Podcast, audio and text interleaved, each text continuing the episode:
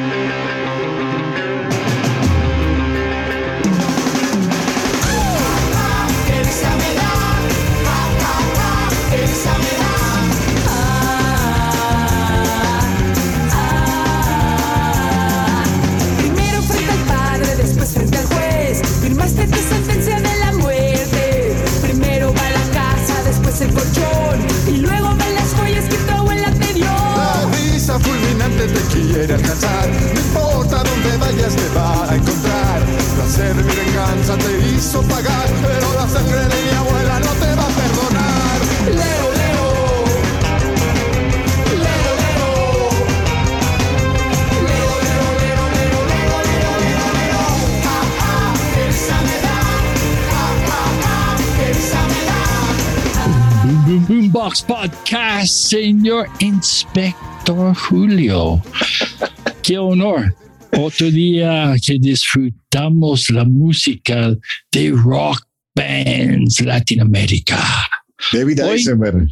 Hoy, ¿qué pasó, señor? Con hoy, ¿quién vamos a disfrutar? Bueno, la vamos a música de disfrutar quién? del episodio número 30, 30 capítulos ya de la primera temporada de Boombox. Aprovecho y te saludo a ti y a toda la comunidad. Estaremos hablando de una agrupación rockera nacida en 1991. Tiene un nombre muy mexicano, La Lupita. Y es una, La Lupita. es una banda originaria. Eso, eso. Que, y oye, algo importante, ¿cómo vamos a escuchar la Lupita? Ujú. Que todos sientes, buscas algo de tomar, alcohólico o casi alcohólico. Mezcalito, un mezcalito. Mezcalito. Y, y, sí, y te acuerdas cuando hay música, bailas, disfrutas. Y abrazos lejos y cerca de cualquier en este tipo de COVID. Y mucho rock mexicano, mucho rock mexicano y se llama La Lupita, quizás tenga algo que ver de donde realmente nace la agrupación y es en Guadalupe Inn. Guadalupe Inn es un lugar que queda en la Ciudad de México. Y bueno, obviamente Lupita es el diminutivo de Guadalupe. Es Guadalupe Inn, el Guadalupe Inn es una colonia residencial comercial fraccionada en la década de 1950, ubicada en la alcaldía de Álvaro Obregón, al sur de la Ciudad de México. De ahí nace La Lupita desde el año 1991 con Héctor Quijada, Lino Nava, Roberto Palomo, Memo Infanzón, Mercy y Eric García. Eh, Eric Gracia es el, el line-up inicial de esta agrupación que, bueno, se han dado muy duro, han tenido la oportunidad de ser, digamos, a mi punto de vista, uno de los precursores del rock mexicano a principios de los 90. Han tenido la fortuna de tocar con grandes bandas, tanto mexicanas como no mexicanas. De las no mexicanas, de las que más me gusta, bueno, Mano Negra, que después terminó siendo el solista Manu Chao, un gran músico. Sí, uno de los grandes, grandes. Tu sangre es mi sangre.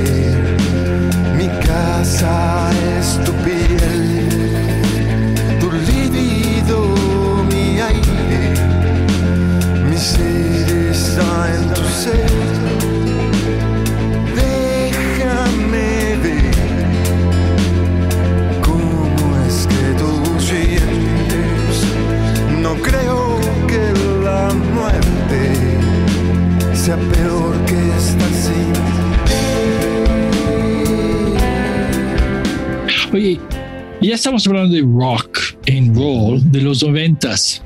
Y como yo sé que, como eres muy chavo, Gracias por lo que me tocó. entonces, Eso hace 20 ¿qué- años era un cumplido. Hoy día no sé qué tanto, pero sí.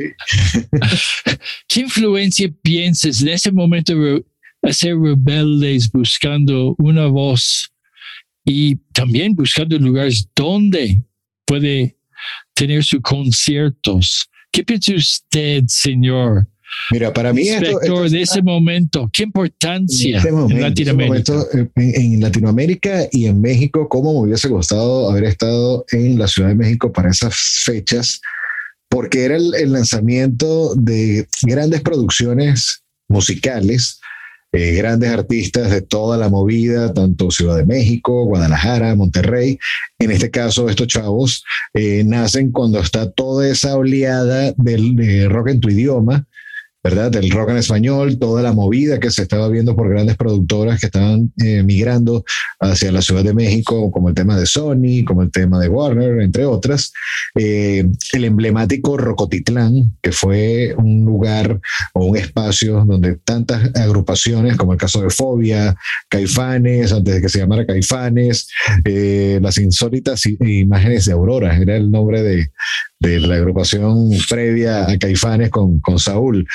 Eh, tantas cosas, tantas cosas que, que, que han ocurrido en la historia contemporánea musical, donde, bueno, en el año 1991, todo este grupo, o este, sí, este grupo de, de, de chavos y no tan chavos, empiezan a crear un sonido propio, mezclando tanto el funk como el hard rock.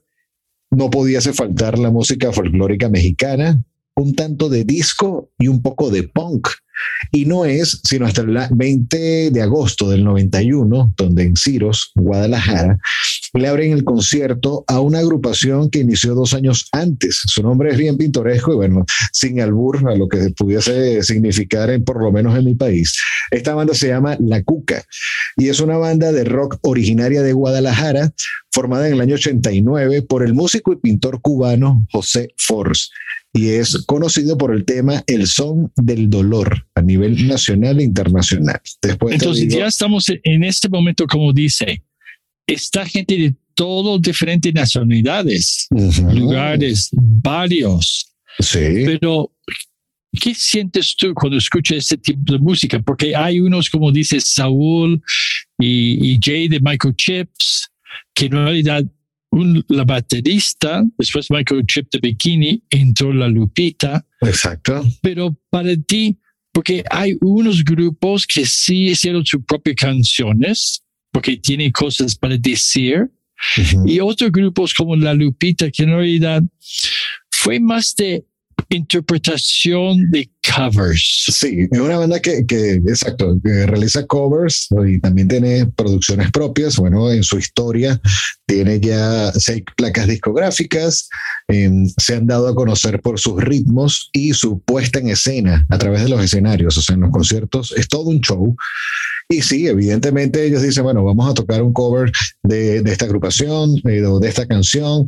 En ocasiones salen como que muy espontáneos en, plena, en plenas presentaciones en vivo. Entonces, Ese como es que algo se- interesante que dice esa palabra espontáneo, porque Lino Nava dijo que ellos tienen un televisor blanco y negro y su papá puso un programa de Jaime Almeida musical en ese momento sobre el festival de Woodstock. Ajá, gusto. Este ¿Qué sí, ya hace? estamos ¿Qué hablando de todo esto. ¿Qué pasó contigo No, con y- gusto? Y Cuenta. como, entonces, escuchando una entrevista con, con Lino, Ujú, él dijo que empezó a escuchar de Jimi Hendrix. Por algo de suerte de la historia, yo estaba allá escuchando en vivo Jimi el Hendrix. chico gusto, tú eres el chico gusto. Sí, soy chico, hippie, love baby, love and peace. Anyways, en ese momento que Jimmy está tocando la himna de Estados Unidos, él y, y toda la gente allá en Woodstock podemos sentir casi un viento de esa energía. Y él también dice que él sentía esa energía viendo en su televisor en blanco y negro. Ujú. Hay, hay algo que dijo Carlos Santana, no me acuerdo exactamente. ¿Te acuerdas, inspector, qué fue? Mira, al- dice algo así porque se ha como que tergivers- tergiversado un poco la frase, pero dice que la música es el lenguaje de las moléculas que nos hace recordar como que quiénes somos.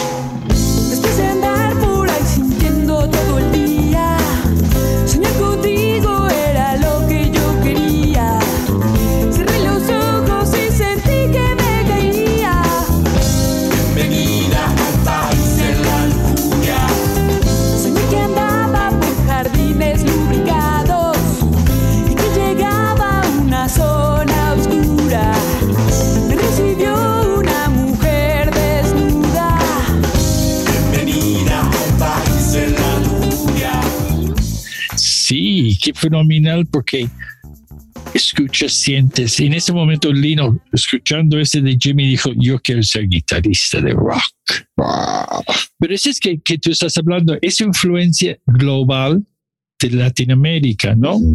Porque está escuchando música como Black Sabbath, Deep Purple, ¿no? Scorpions y, y muchos más. Exacto. Eran en su momento los pioneros de todo este movimiento rebelde rock, no tan underground, porque estamos hablando ya de, de bueno, música 70, principios de los 80, que realmente fungió como fuente de inspiración para el nacimiento de la Lupita. Que tomando en cuenta que para esa fecha, eh, ya los noventas, eh, venía lo que, lo que pudiésemos hablar de la música un tanto más norteamericana o estadounidense, de la onda del grunge.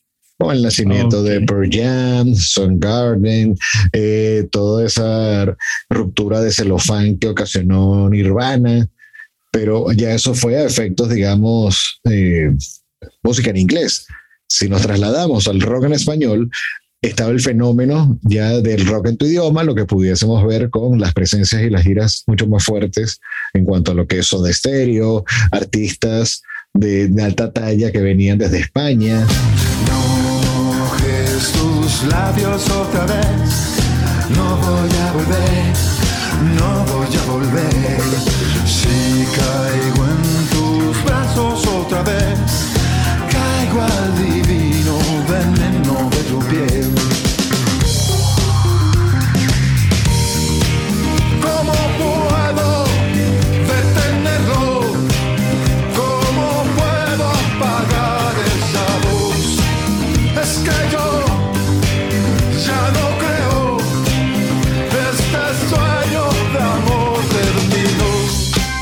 tengo otra pregunta. Como tú eres el chamaco.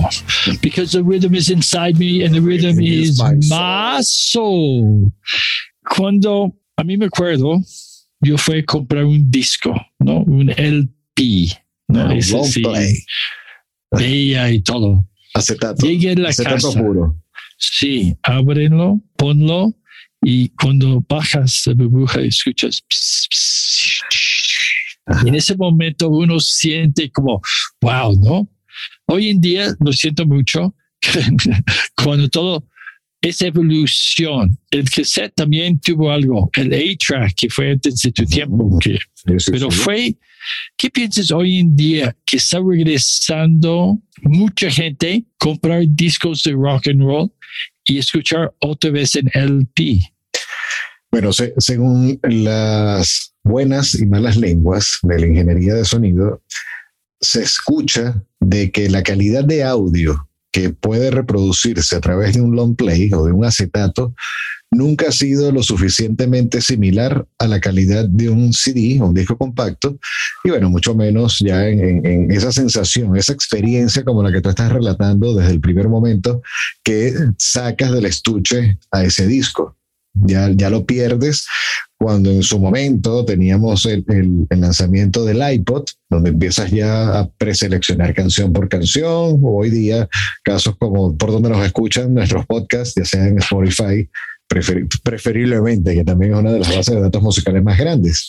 Eso es algo que quiero preguntar a nuestra audiencia, que mandamos su opinión en esto, porque es- sí está regresando la gente comprando LPs y, y, y también amplificadores Sí, tubos. Claro, es que fíjate que, que de hecho hay ahorita bocinas o parlantes de la marca Marshall, que, que obviamente es una marca súper emblemática en toda esta, esta movida de rock, los amplificadores y todo. Entonces tú puedes tener como un juego de bocina simulando que tienes un amplificador de una guitarra eléctrica, una Fender, eh, una Yamaha, quién sabe. Entonces, esta onda retro, eh, de alguna u otra manera, la industria musical está empezando a revivir esos buenos momentos, pero ya con lo que es la onda clásica si nos ponemos a hablar de estudios sin desvirtuar mucho el, tema de hoy en cuanto a la Lupita como banda de rock, pero tiene mucho que ver con todo ese posicionamiento y esa, esa- ese efecto camaleónico que ha sucedido con las agrupaciones. Si te pones a ver casos como creo que es Gibson o la misma Fender, no, no recuerdo la marca, Sí. si es un fabricante de guitarras que hasta hace cinco o siete años había tenido una caída en, en facturación increíble. Porque hay menos gente que quiere ser guitarrista. Exacto. Porque hay mucho más facilidad con synthesizers y cosas así, que hablamos mucho en, en Villanova. Y algo así de la Lupita, hablando de ellos tienen canciones como Paquito un disco, ¿no? Ese hablamos que el tributo de, José José. de José José, ¿cómo se llama? Que fue el, el Gavilán o Paloma fue la- el, el- el tema que, que ellos estuvieron ya incluyéndolo en el tributo a José José en el año 1998. sí, y José José, por supuesto, estaba con nosotros, tenemos dos episodios con él. Así Y es. por supuesto, hablando de su experiencia para tener este, eh, para decir su vida con esta canción. ¿Y cómo fue el video de esto? Porque ese video fue en el estilo del tiempo de José José. Sí, ellos, ellos en cuanto a lo que es la parte visual, o sea, la, la- parte fílmica, han sido muy, muy cuidadosos. Tan cuidadosos que realmente han, han dado como que un buen impacto, un buen golpe. Pero antes de, de continuar con esta parte audiovisual, hay algo que me gustaría resaltar y es que para el año 91, específicamente cuando ellos están haciendo como que ya toda esta formación, hacen la, la apertura en el concierto del grupo La Cuca, eh, el año siguiente, en el 92, ellos se dan a conocer porque ya sale al aire su primera placa discográfica y lleva un nombre quizás de una forma muy educada y muy amable de, del argot mexicano y se llama Pa' servir a usted. Amiga, hay que ver cómo es el amor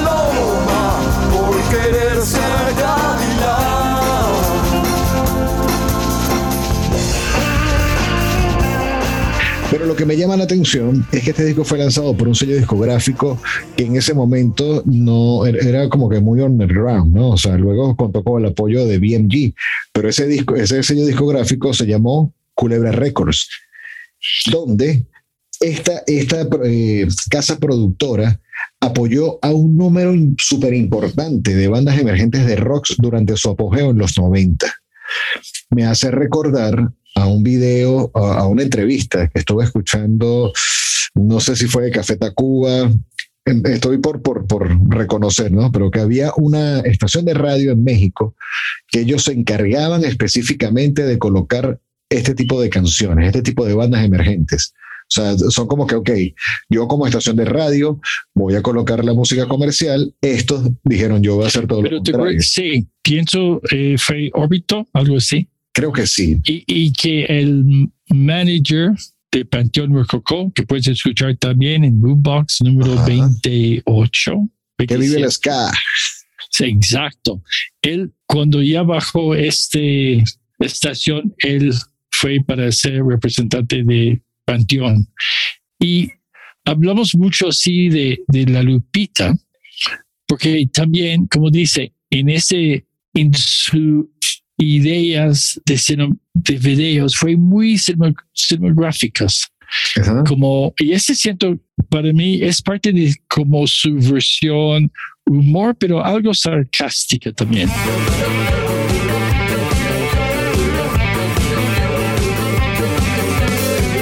Como a las ocho ella comienza y se pinta y se peina y se arregla para ir a bailar.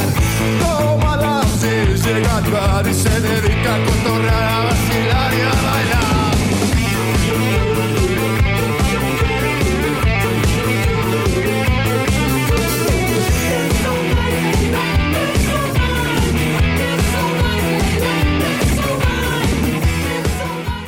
Uno que me fascina es el país de la lujuria. La Que lujuria. fue, sí, gracias para, pues así, todavía soy eres- muy mira, tú- Spanglish. Está bien con el Spanglish, pero tú eres el hombre de la. qué chido, tú estás en Ingolandia y yo aquí. Pero más que nada, me gusta mucho cómo fue en blanco y negro, fue tipo de grupo. Había una escenografía dentro del baño en blanco y negro con la señorita, señora haciendo crochet y todo pasando enfrente de ella. Ese parte real que pasa en los antros, Sí. todo muy bien vestido. Y me gusta esa parte de humor, pero algo sarcástico al mismo tiempo. Ahí vi muchos metales. Y yo siento para mí, la Lupita sí me gusta su música y todo, pero ellos, su libertad haciendo más teátrico sus videos. Sí. Es que estaban entendiendo ya parte de, de- cómo diferenciarse en el mercado, más allá de, de la elaboración de covers o lo que sea. Fíjate que ya para el año 94, cuando hacen ya el lanzamiento de su segunda placa, qué bonito es casi todo, ahí te- terminaron de darse a conocer, tanto dentro como fuera de México. Los nombres iban tanto sarcásticos, sí, evidentemente. Nos vamos con el tercer disco, 3D, pero con el cuarto, que es el de que sale en el año 97, Caramelo Macizo, ahí es cuando hay un cambio directamente en la agrupación. Se empiezan a replantear y adaptarse como que a la nueva onda del consumo de la música en México, en todo el país. Entonces, empiezan ya como que algunos cambios importantes, cómo, cómo viene toda esta fractura y no fractura por parte de, de agrupaciones que lo hemos visto durante la trayectoria de N cantidad de bandas, hasta el mismo caso con la Quinta Estación, en el mismo caso con la Oreja de Van Gogh, o sea, no, no es un tema solamente de bandas mexicanas o latinoamericanas. Es parte de esa evolución. es y parte parte del de- sistema, de- parte de la de- industria. exacto. Porque este juego con Héctor y Rosa, los dos cantantes, ¿no? También. Exacto. Y, y como en el momento que yo tuve el placer de hacer las fotos en septiembre en 2004 Ujú, por su, su disco, ujú. ah, ella no estaba con el grupo. Rosa. Dame no estaba con el grupo. Y entró, como hablamos, es el, el baterista que antes fue con, ah, con Jay de la Cueva, con los bikinis. También él estaba en un grupo de Paco Udrobo. Ujú. Entonces, ese es, eh, como dice, esa evolución fue muy importante, pero lo que me fascina fue casi el mismo am, músicos, ambas buscando ajustar su sonido, ¿no? Su voz. Cosa que, que no vimos cuando hicimos el episodio, por lo menos de Capaz de la Sierra, que allí se había una rotación muy constante en cuanto al line-up de músicos. Acá en su mayoría se mantienen. ¿Qué pasa? Por lo menos Rosa decide eh, apartarse de los escenarios por dedicarse a ser mamá, pero su esposo se queda en la banda. Entonces ahí empiezas a ver cuáles son como que los intereses, pero también el amor por la música o por la música rock, que es mucho así de, de, mira, te doy mi palabra, ven acá, o sea, sientes el, el ritmo como tal, pero es por pasión. Sí, porque algo como ellos tienen una canción que me gusta mucho, Linda Chica Rocker. Ajá. porque, porque en realidad ya como empezó a salir algo, unos chicas haciendo rock, que nada más música popular, pop music, que es mucho más fácil vender, ¿no?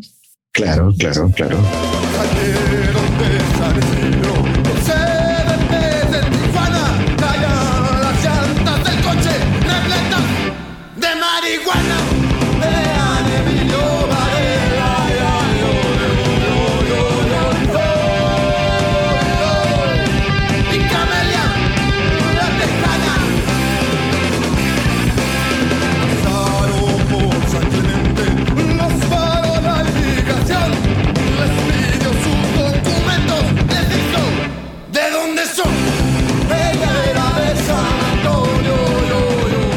Y hay uno que me fascina, hay dos, jajaja, que este es más sarcástica y muy de, ah, yo voy a ser eléctrica, ¿no?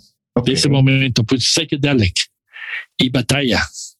Batalla es como más negro, más oscuro. Sí, sí, sí. Pero ¿qué, qué sucede también, no? Fíjate que desde el año 98, cuando lanzan Caramelo Macizo, y eh, eh, ocurre esta fractura en la banda o, estas cosas que entre ellos lo entienden mejor que nosotros porque fueron quienes lo vivieron en carne propia, solamente se dedicaron a sacar producciones en compilaciones. O sea, no hubo producciones nuevas. Si nos vamos, por ejemplo, en el año 2001 sale la compilación Rock en Español, Lo mejor de la Lupita. Para el año 2004, que es exactamente cuando entran en tu estudio fotográfico, hacen el lanzamiento de Lupitología. Y luego, en el 2006, hacen el lanzamiento de Este es tu rock, La Lupita.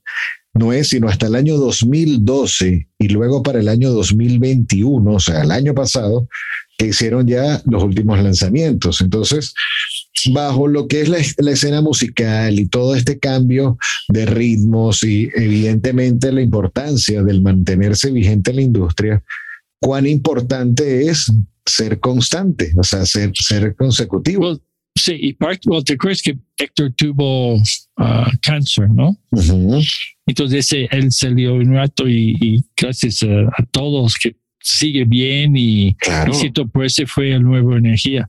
Pero algo que dijiste muy serio, esa presencia es tan complicado a tener siempre, ¿no? Porque la mayoría con el Boombox Podcast, la mayoría está buscando cada un año, dos años, crear nuevos ritmos y interpretar otros momentos en nuestras vidas. Claro. Hoy voy a dar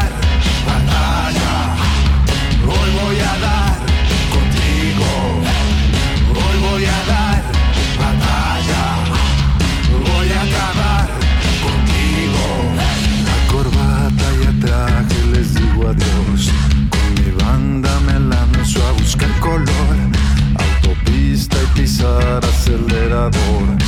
El asfalto y el viento golpeándonos.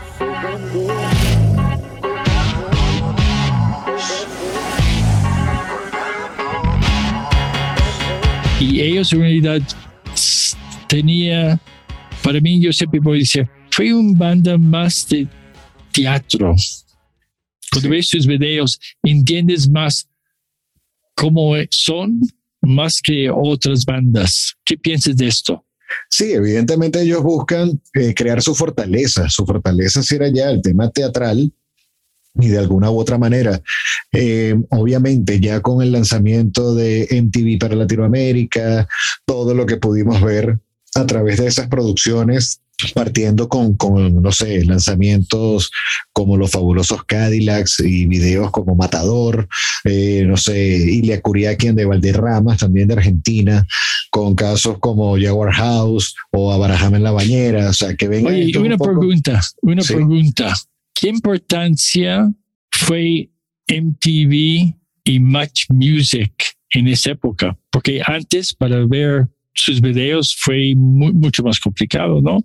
Pero, ¿y cómo cambió la interpretación de, de su música como video?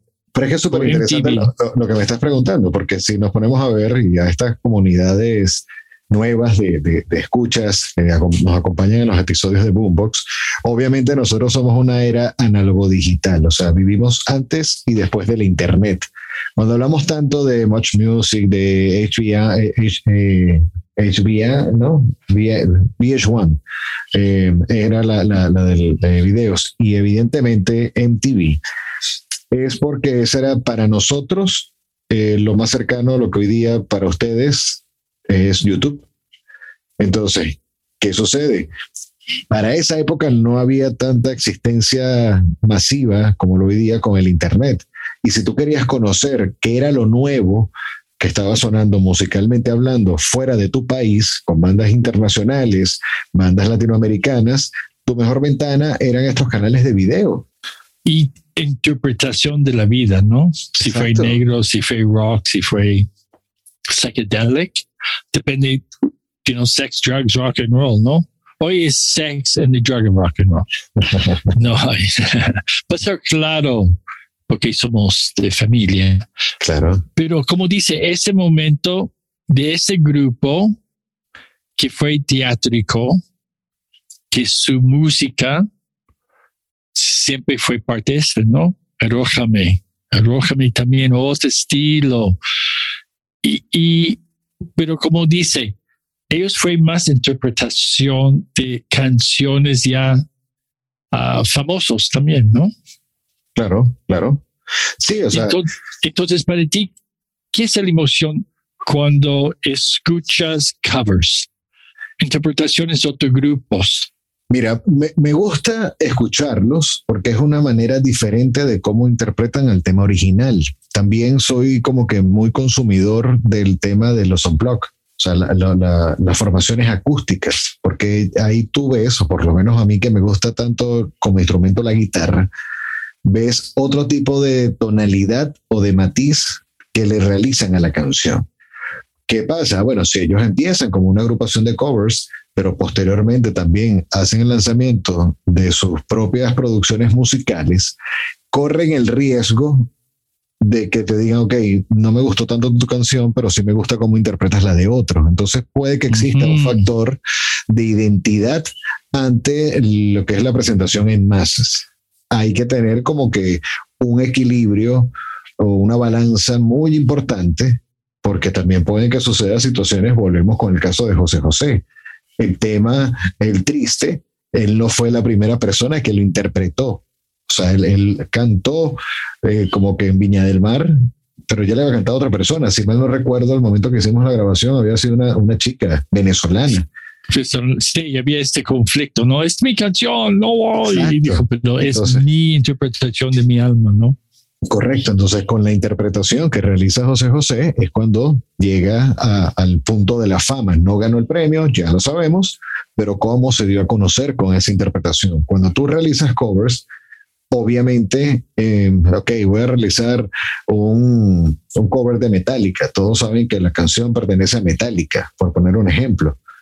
Tienes entonces esa responsabilidad de hacerlo mejor o aceptable en cuanto a lo que es el artista original, pero corres el riesgo de que te vean únicamente como una banda de interpretaciones de otros artistas. Exacto. Antena, antena, antena. Enséñame a poderte descifrar. Antena, antena, antena.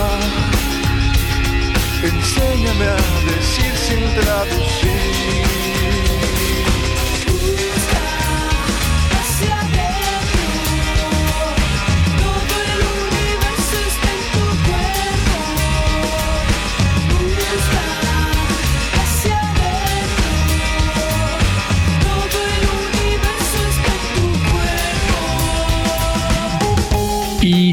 Pensando de eso que hablamos, algo de los covers y su interpretación, como hicimos el sesión en un hotel, el Hotel Presidente, y ese fue para la revista Rolling Stone, para una promoción del disco, exactamente que dijiste antes, Lupitología, uh -huh. que, que, fue para celebrar 13 años del grupo, okay. pero no fue para enseñar una nueva voz, ¿no? Claro. Sí, estaba en esa transición de, de bueno, ¿qué, ¿qué, hacemos, no? ¿Qué identidad le ponemos? Y también algo Héctor dijo conmigo y con Alan Sefcovic, que fue el, el escritor en ese, en, para ese uh, parte de Rolling. Este también fue un tributo uh -huh. a Poncho, Bola y Rosa. Interesante, okay. ¿no? Entonces fue como todavía son parte de nosotros. No estamos, no estamos disfrutando tocar juntos, pero ellos siguen parte de nosotros. Claro. Y la sesión que hicimos fue con diferente tipo de energía, ¿no? Porque fue ellos, yo siento, sin Rosa, fue como mucho más uh, rock, como okay. rock. Okay. Uh, hicimos fotos en un suite y los chavos brincando en la cama, gritando. Uh, Héctor, así como, no puedo decir estilo como Mick Jagger, no. pero este es como, ya, ya tienes libertad como el cantante principal, ¿no? Claro. Ese cambio. Tiene ya tu esencia rock. Sí. Y Héctor dijo a Allen y yo, todo el acercamientos que tuvimos con el cine se refleja en las canciones, por todas las hicimos de una manera muy cinematográfica. Y son como una historia. El primer verso habla de qué se tratara, después se tratara de la evolución y el final, el desenlace. Entonces, él entiende, yo siento, dónde va, quién son, y él fascina ser parte de esa personalidad que puede cambiar, depende de la interpretación. Claro. Y eso es mucho que, que tú estás diciendo, ¿no? Este covers y en realidad ese fue donde ellos sienten que ellos tienen posición como band rockero de Latinoamérica. Sí, ya, ya es su plato fuerte, es su plato fuerte y bueno, ya después viene lo, bueno, ya obviamente esa es una agrupación con tanta trayectoria, estamos hablando ya con 30 años de carrera musical. Eh, tú me dirás, Sí, ¿no? y en el tiempo que estamos haciendo las fotos, como fue con un sombrío muy grande, dos y otro atrás, pero en todo el tiempo ellos están gritando como rockeros, brincando, una energía impresionante. Me acuerdo que, que la gente afuera del suite, como está parado, yo abrimos la puerta y vi a toda esa gente y viendo qué está pasando aquí. Y eso me fascina porque para mí el rock es esa molécula, como hablamos, ¿no? Sí, sí, sí. Y dentro de esa misma molécula, para esa fecha en la que se hizo la sesión fotográfica con David Eisenberg, el musicógrafo, es, es bien interesante cómo ellos, eh, de alguna u otra manera, tenían que buscar la, ma- la forma de hacer relajo, porque para esa fecha, 2004, estábamos todavía en pleno apogeo con la onda de las Spice Girls, Shakira, Ricky Martin, eh, o sea, ya había como Hot baby hot. una invasión del pop en español bastante fuerte.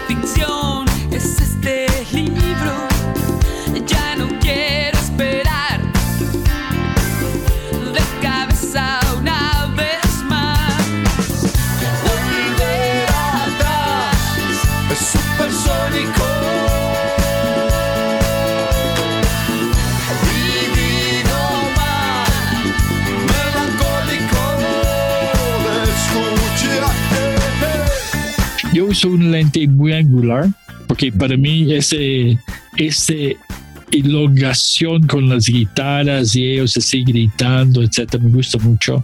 Y sí, como clásico, mi- mis cámaras de Canon y etcétera, etcétera.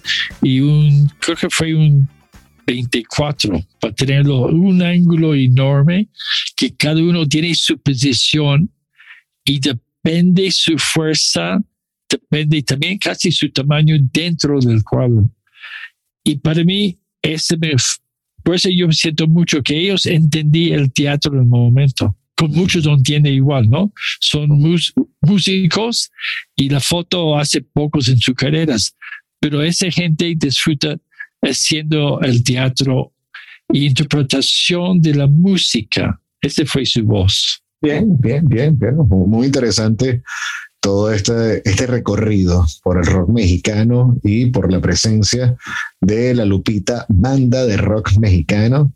Eh, de verdad que me gustó, me gustó, me agrada co- conocer un poco de esa historia, eh, ver en este caso qué pasó en el Hotel Presidente con esa sesión de fotos al, al estilo bien rockstar.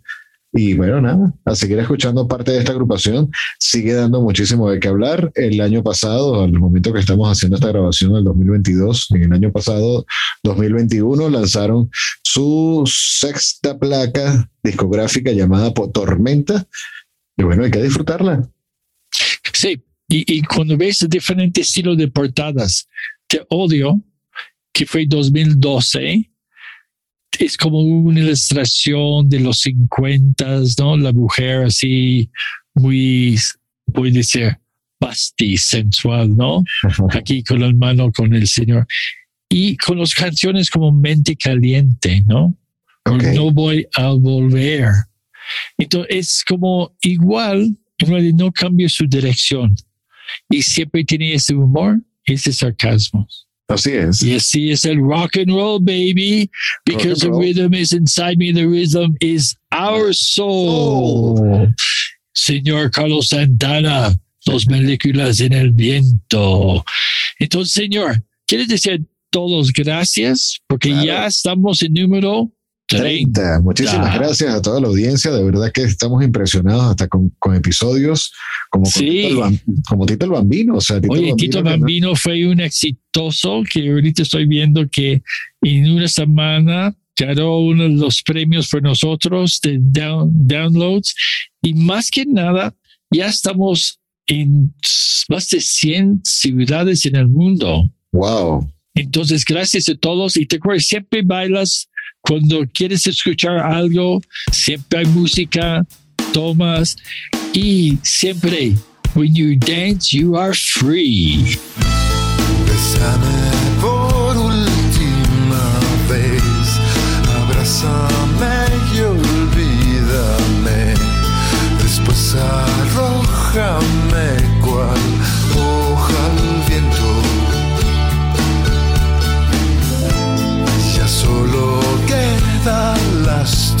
y aunque nos vamos a extrañar,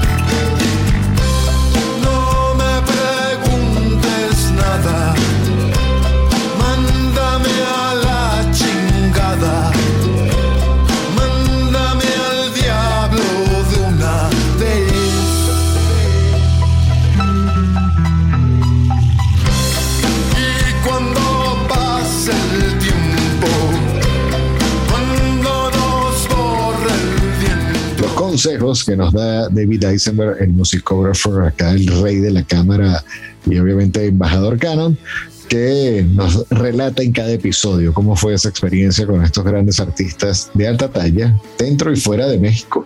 Entonces, Sí, señor, una pregunta. adelante, sí. Vamos a, el siguiente, vamos a regresar a los hombres de blues, ¿no? Ajá, pues así que muy pendientes, pero simplemente no, no adelantaremos mucho, simplemente vamos a decir que empieza algo como... Boom, boom, boom, boom, boom. box, señor.